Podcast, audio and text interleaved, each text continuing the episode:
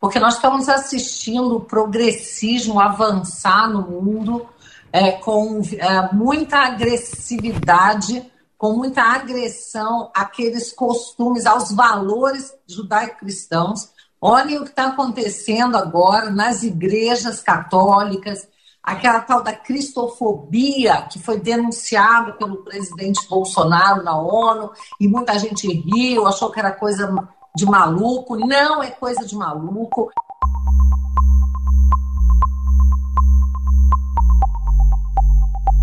O novo biênio da Câmara dos Deputados, agora sob comando de Arthur Lira, mal começou e já está cercado de polêmicas. Uma delas é a indicação da deputada bolsonarista Bia Kicis, do PSL do Distrito Federal, para a presidência da comissão mais importante da Casa, a de Constituição e Justiça. A CCJ tem como premissa analisar se projetos, emendas ou substitutivos, PECs e quaisquer assuntos de natureza jurídica não ferem a Constituição. Além disso, é a CCJ que precisa aprovar a instauração de CPIs, as comissões parlamentares de inquérito. Casos de denúncia contra o presidente da República por crimes também ganham parecer da CCJ, como aconteceu com o presidente Michel Temer em 2017. Ele não sendo afastado, a denúncia contra ele, ela vai ser engavetada? Ela será caducada? Não.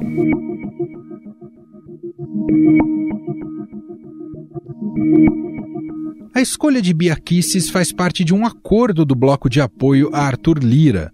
Com a negociação, o presidente do PSL, o deputado Luciano Bivar, ficou com a primeira secretaria da mesa diretora e Kicis com a CCJ. Mas, desde que seu nome foi indicado, houve forte reação no parlamento e na sociedade. A insatisfação veio não apenas de adversários, mas também de aliados do próprio Arthur Lira. Isso porque a parlamentar, que é ex-procuradora do Distrito Federal, faz parte da ala considerada mais extremista dos bolsonaristas. São de Bia algumas das principais iniciativas da Câmara em favor do voto impresso e da escola sem partido, duas promessas do presidente durante a campanha. O que é preciso fazer é garantir que, se houver alguma é, distorção, algum problema, que, de, que seja deixado rastro de, desse desvio do voto. E o voto impresso ele vai conferir essa segurança. Além disso, a deputada é investigada no chamado inquérito das fake news, que tramita no Supremo Tribunal Federal. Ela é suspeita de participar da organização dos atos antidemocráticos ocorridos no ano passado, que pediam o fechamento da corte e, veja só, do próprio Congresso. Essa narrativa na imprensa, essa narrativa em vários locais, do próprio ministro do Supremo, e agora a Polícia Federal conclui dizendo que não há nenhum elemento de prática de ato antidemocrático ou financiamento de ato antidemocrático por qualquer das pessoas citadas no inquérito. Na pandemia, a deputada destacou-se pela postura negacionista e como uma das principais disseminadoras de informações distorcidas e falsas sobre a Covid-19. Em um vídeo divulgado no início de janeiro, Kisses aparece em um carro ao lado de uma amiga que ensina um truque para não usar máscaras. Gente, a Bia tem um truque maravilhoso para quem não quer usar máscara. Ela tá sempre com uma garrafinha de água. Aí chega o segurança senhora, precisa colocar máscara. Ela fala, só tô tomando uma aguinha, tá? Já ponho. E aí ela nunca põe. É o jeito, né, gente? Porque não dá. Eu quero respirar, eu preciso respirar. Uma das publicações mais criticadas de Bia Kicis, no entanto, foi a em que comemorava o fim do lockdown em Manaus. Nas redes, ela parabenizou a população que se insurgiu contra a medida drástica adotada pelo governo local. Nós estamos programados para morrer desde o dia que nós nascemos. Então, nós não podemos viver como bichos acuados, com medo de viver. Pouco depois, a capital amazonense mergulhou em um colapso do sistema de saúde, com pessoas morrendo asfixiadas pelo esgotamento do estoque de oxigênio em hospitais. Sem papas na língua, a deputada já xingou de juiz de merda o então decano do Supremo Tribunal Federal, Celso de Mello.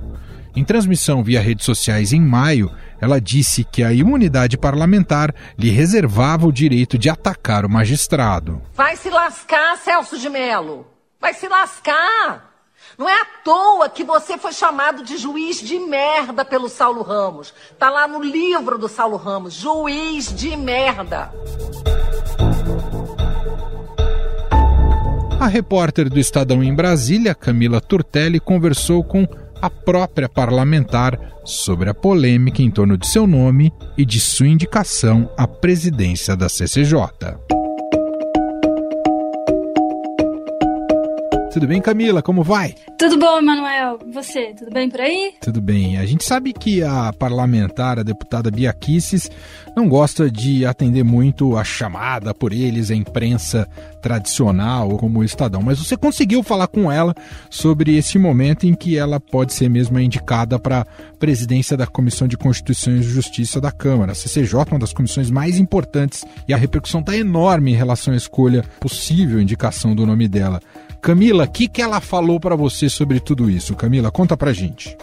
Bom, conversei com ela ontem, né? Ela tá, apesar dessa questão aí do relacionamento com a mídia tradicional, né, assim chamada, ela tá bem disposta, na verdade, a falar e ela tá querendo mostrar um pouquinho esse lado dela, é, vamos chamar assim, a Bia jurista, não a Bia das redes sociais, né? Como você disse, causou muita repercussão aí essa indicação dela, principalmente ali dentro do STF, pessoal aí mais ligado a essa área, porque a Bia, vamos lembrar aí, né, ela é investigada naquele inquérito dos atos antidemocráticos. Tiveram aquelas manifestações com pessoas com cartazes pedindo o fechamento do Supremo, né? Eu, inclusive, perguntei para ela sobre isso, né? E ela falou que que não, que ela não é a favor de fechar o Supremo, que muito pelo contrário, ela é jurista, ela tem uma formação aí dentro do direito, mas que ela não controla todo mundo que está numa manifestação.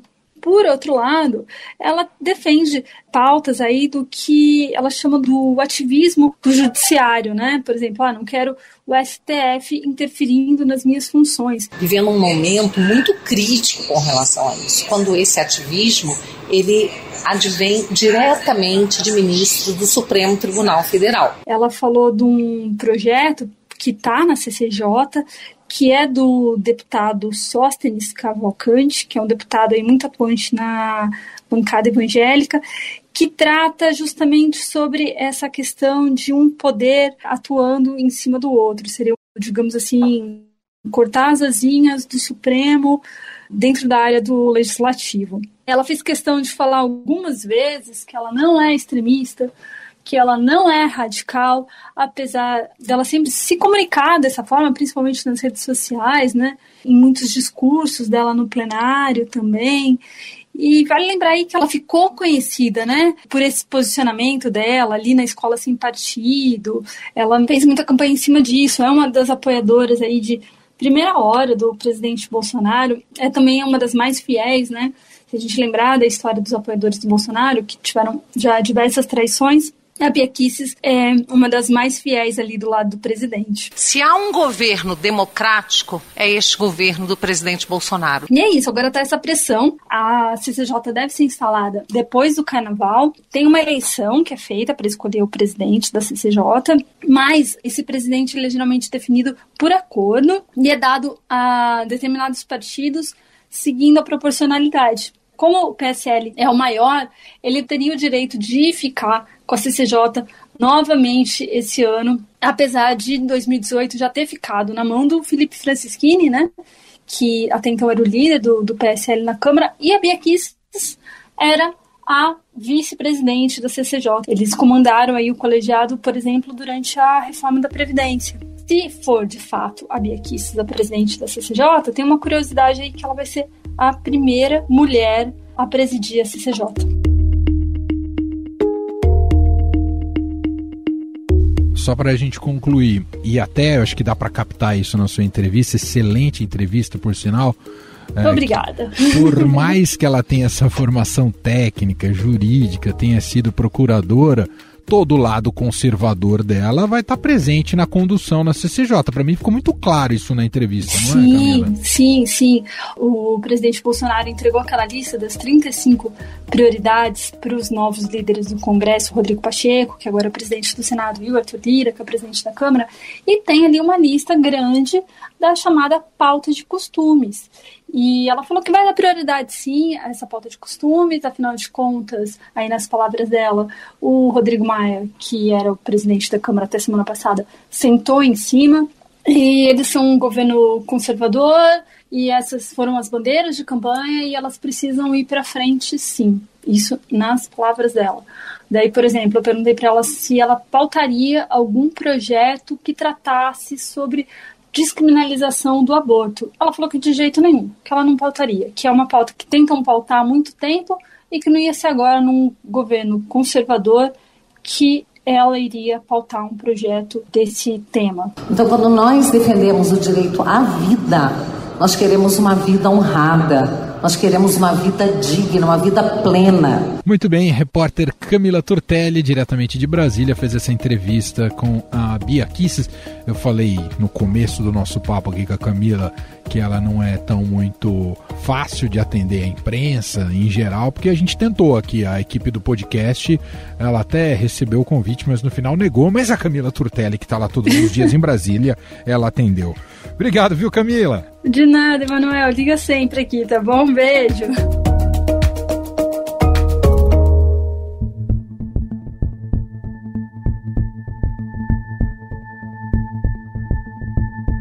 Mas, afinal, o que representa uma bolsonarista raiz no comando da comissão mais importante da casa?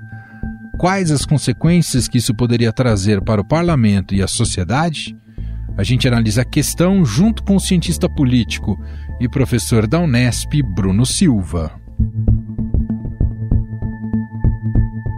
Tudo bem, Bruno? Seja bem-vindo mais uma vez. Olá, querido Emanuel e a todos os ouvintes aqui do Estadão. É sempre uma alegria a gente poder conversar sobre temas tão importantes da política nacional. Bruno, vou muito direto aqui. O que representa a indicação de uma parlamentar com perfil da Bia Kicis para uma comissão tão importante, para assumir a presidência de uma comissão tão importante como a CCJ da Câmara, hein, Bruno? um sentimento ambíguo, né, Emanuel? Acho que por parte, de maneira geral, dos cidadãos. Por que eu digo um sentimento ambíguo? Para aqueles que são simpáticos, acima de tudo, a um apoio fervoroso ao presidente Bolsonaro, passa a impressão de que, enfim, chegamos lá num posto importante e significativo, como é justamente a presidência da Comissão de Constituição e Justiça da Câmara dos Deputados. Por outro lado, por parte dos setores da população da sociedade que, portanto, não veem em Bolsonaro um governante digno sequer de confiança, vem justamente na figura de Bia Kicis um mal a ser cortado, acima de tudo, devido principalmente às suas declarações. Né? Vamos nos lembrar, por exemplo, que a Bia Kicis lá atrás foi aquela que sempre militou pela internet, né? defendeu com unhas e dentes o impeachment da ex-presidente Dilma Rousseff, depois acabou se aproximando de Bolsonaro, foi eleita por um partido pequeno, PRP, acabou em 2019 migrando depois uh, eh, para o PSL. Foi uma das simpáticas também a ideia de uh, criação do Aliança pelo Brasil, que é a sigla do Bolsonaro, que acabou não saindo do papel no final das contas, e tem uma atuação parlamentar que ela é marcada muito por pautas conservadoras né, e por rejeitar, acima de tudo, no seu padrão de votação, viu, Emanuel? É, questões que por vezes são vistas como muito importantes pela sociedade. Eu vou ficar em um exemplo para ficar claro para quem está nos ouvindo, como é o caso, por exemplo, da aprovação do novo Fundeb, que fez todo aquele processo de realocação dos recursos públicos para investimento na educação, ela foi uma das parlamentares que votou contra, se posicionou contra o tempo todo, e ela é uma das simpáticas do famoso Escola Sem Partido, aquele PL que gera muita repercussão, principalmente entre aqueles que possuem uma postura mais conservadora e veem com bons olhos essa questão de você tentar eliminar, digamos assim, entre várias aspas aqui, a ideologia do ambiente escolar, né? Se é que é possível se falar nisso. Mas enfim. Que são os pais que têm o direito de dar a educação é, moral, a educação religiosa, passar a educação e consciência para os seus filhos. É, a questão toda é, ela é uma figura então amada por alguns, odiada por outros, né, Manuel? Mas do que importa para a gente pensar aqui especificamente na CCJ, é, eu acredito que é o seguinte: a comissão ela tem uma importância muito significativa para o parlamento como um todo, porque nós precisamos lembrar os ouvintes que a especialidade dessa comissão ela é justamente analisar, verificar aspecto jurídico das medidas, acompanhar aquilo que vai tramitar na casa já numa primeira etapa, quando os projetos de lei eles são apresentados. Então essa comissão ela faz um controle prévio de constitucionalidade, né, para que lá na frente não tenhamos projetos que possam vir a carecer de vícios de iniciativa, ou seja, possa vir ser declarado projetos inconstitucionais. Então ela averigua isso que em tese alguns poderiam dizer, olha, se trata de uma dimensão eminentemente técnica, mas ao mesmo tempo a gente sabe também que tem toda uma organização política, enfim, uma orientação política por trás das medidas que passam ali pela CCJ, do ponto de vista da morosidade, né, de algumas medidas em tramitar e do ponto de vista da pressa com que outras possam avançar. Então é interessante nós pensarmos que a CCJ, ela é uma das comissões mais importantes, ela é a menina dos olhos, digamos assim, dentro do legislativo, por conta da sua importância. Ela é basilar em todo o processo legislativo, Emanuel. Então, a indicação é, de Biaquices, ela se dá dentro desse contexto. Aqueles setores que têm acompanhado a sua atuação pública como parlamentar, e inclusive ela foi uma daquelas que esteve é, criticando fortemente o STF, aquela que esteve presente ali incentivando os atos antidemocráticos que nós verificamos ao longo aí do auge da pandemia do ano passado. Então, todos esses setores têm se manifestado de uma maneira muito uh, incisiva no sentido de criticar a indicação do seu nome à CCJ. Agora, uhum. é preciso fazer uma complementação, Emanuel. Né, inclusive conversava com outros amigos analistas, cientistas políticos, um deles, né, vou destacar aqui até publicamente o nome dele, Vitor Vasques, é, doutor em ciência política pela Unicamp, ele tem uma tese muito interessante sobre as comissões permanentes né, é, dentro do Congresso Nacional Brasileiro, e uma das coisas que ele chamava a atenção era justamente no sentido de indicar comigo nessa conversa é, o fato de que você tem ali na CCJ uma certa permanência do ponto de vista das preferências daqueles que estão à frente da comissão. Como assim, né? As comissões, elas são compostas basicamente, né, Emanuel, a partir eh, do que os partidos vão estabelecendo, conquistam em termos de proporcionalidade de assentos ali na casa, né? Então, a própria CCJ, vamos dizer assim, tem a sua dinâmica e tem também a sua configuração política partidária. Então, o que, que acaba acontecendo com isso? A comissão hoje, ela espelha muito dessa proporcionalidade que nós temos no parlamento. Não é novidade para ninguém que nós temos um parlamento muito mais conservador, com uma visão mais de direita, enfim. Foi esse o legislativo que saiu das urnas em 2018. Então, a CCJ, em alguma medida, né, ela ilustra, ela representa essa preferência partidária e a Bia Kicis já era vice-presidente também da CCJ e ela está dentro do PSL, que é um partido, portanto, o, o, segundo maior partido do legislativo brasileiro, a despeito dos rompimentos e das rusgas com Bolsonaro por parte de um grupo, né, chamado aí popularmente pelos bivaristas, que apoiam, portanto, Luciano Bivar, que é o presidente da sigla, e aqueles que são os bolsonaristas, que são os resquícios, né, dos parlamentares que sobraram dentro do PSL. Bruno, importante você explicar isso para a gente ao, ao, ao, retratar né, a formação das comissões. Quer dizer, não é que o, um presidente da Câmara ele pode ir, pode ir e montar uma comissão com base especificamente nas qualidades dos deputados é, relacionada à, à frente daquela comissão. A comissão ela é dividida basicamente pela a, a, a, como está dividido já o poder na própria Câmara, com a representatividade dos partidos na Câmara, você tem num microcosmo aquilo replicado nas comissões. É essa a lógica, Bruno? Perfeito, perfeito. É essa a lógica, né, Manuel? Não é à toa, por exemplo, que a gente verificou uma briga muito grande, vamos lembrar, não dessa eleição agora do Arthur Lira, mas lá na de trás, quando nós tivemos o pós-eleição de 2018, digamos assim, a segunda eleição mais importante do que a, logo em seguida da eleição nacional, que é a eleição para a presidência da Câmara, para disputa né, da presidência e da composição da mesa diretora, tanto da Câmara dos Deputados quanto do Senado Federal. Relembremos aquela época que no Senado tínhamos aquele embate entre Renan Calheiros e o Davi Alcolumbre, que já era simpático ao Planalto, e dentro da Câmara dos Deputados nós acabamos tendo a preferência pelo nome justamente do Rodrigo Maia, derrotando até alguns candidatos neófitos que tentaram aproveitar o clima ali, né, de vitória eleitoral de 2018 para tentarem se colocar, mas o Maia fez essa costura. E naquela costura, Emanuel, lembremos, por exemplo, que o bloco partidário que endossou o nome de Maia, que apoiou, foi um dos que mais se beneficiou do ponto de vista posterior da distribuição das cadeiras dessas comissões. Porque o que acontece? A lógica ali da disputa dentro da Câmara Câmara dos Deputados, ela é uma lógica que, por vezes, mesmo você perdendo um posto, isso não significa que você perdeu tudo. Ou seja, Alguém pode ter chegado e pegado o primeiro pedaço do bolo, mas isso não significa que o bolo foi todo ele né, devorado ali. Então, quer dizer, você tem outras partes. Vamos dar um exemplo aqui. Uh, os partidos ali que estavam apoiando agora já nessa eleição o Baleia Rossi, eles não representavam necessariamente né, toda aquela configuração política que você tem ali dentro do legislativo. Então, poderia ser até mesmo que se o Baleia eleito talvez tentasse interferir na decisão da CCJ, indicasse alguém que nem representasse tanto assim, quase como um espelho, a preferência partidária do plenário da Câmara em comparação é, à própria comissão. E vale a gente citar né, que a própria Bia Kicis é, chega a esse, esse paradoxo um tanto absurdo, ela foi uma das que é, referendou atos contra o, o é, contra o, pelo, aliás, atos pelo fechamento do Congresso, né, que soa bastante curioso para quem é hoje uma, uma, uma parlamentar, né? Chegamos a esse cúmulo, não é, Bruno? É, é, é, quase... o, é, o, máximo da incoerência, né? Mas, enfim. Exato. Mas deixa eu te fazer mais uma pergunta relacionada a isso. É, você acredita que a pressão da sociedade né, e há esse clima de espanto em relação à indicação dela para a presidência da CCJ, isso pode surtir efeito de fato, Bruno?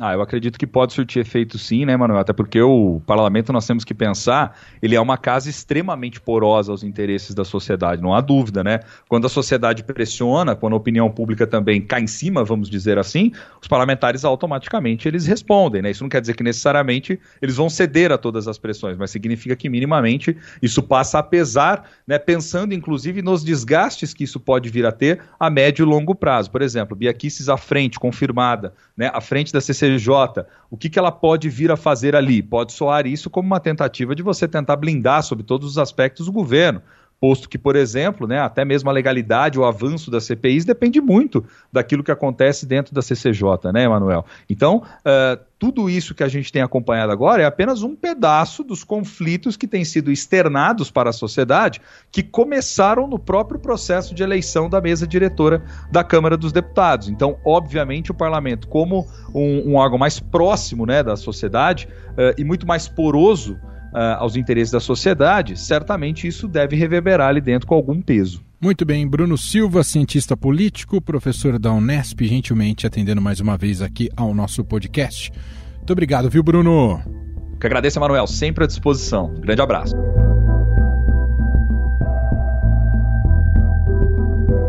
E este foi o Estadão Notícias de hoje, sexta-feira, 5 de fevereiro de 2021.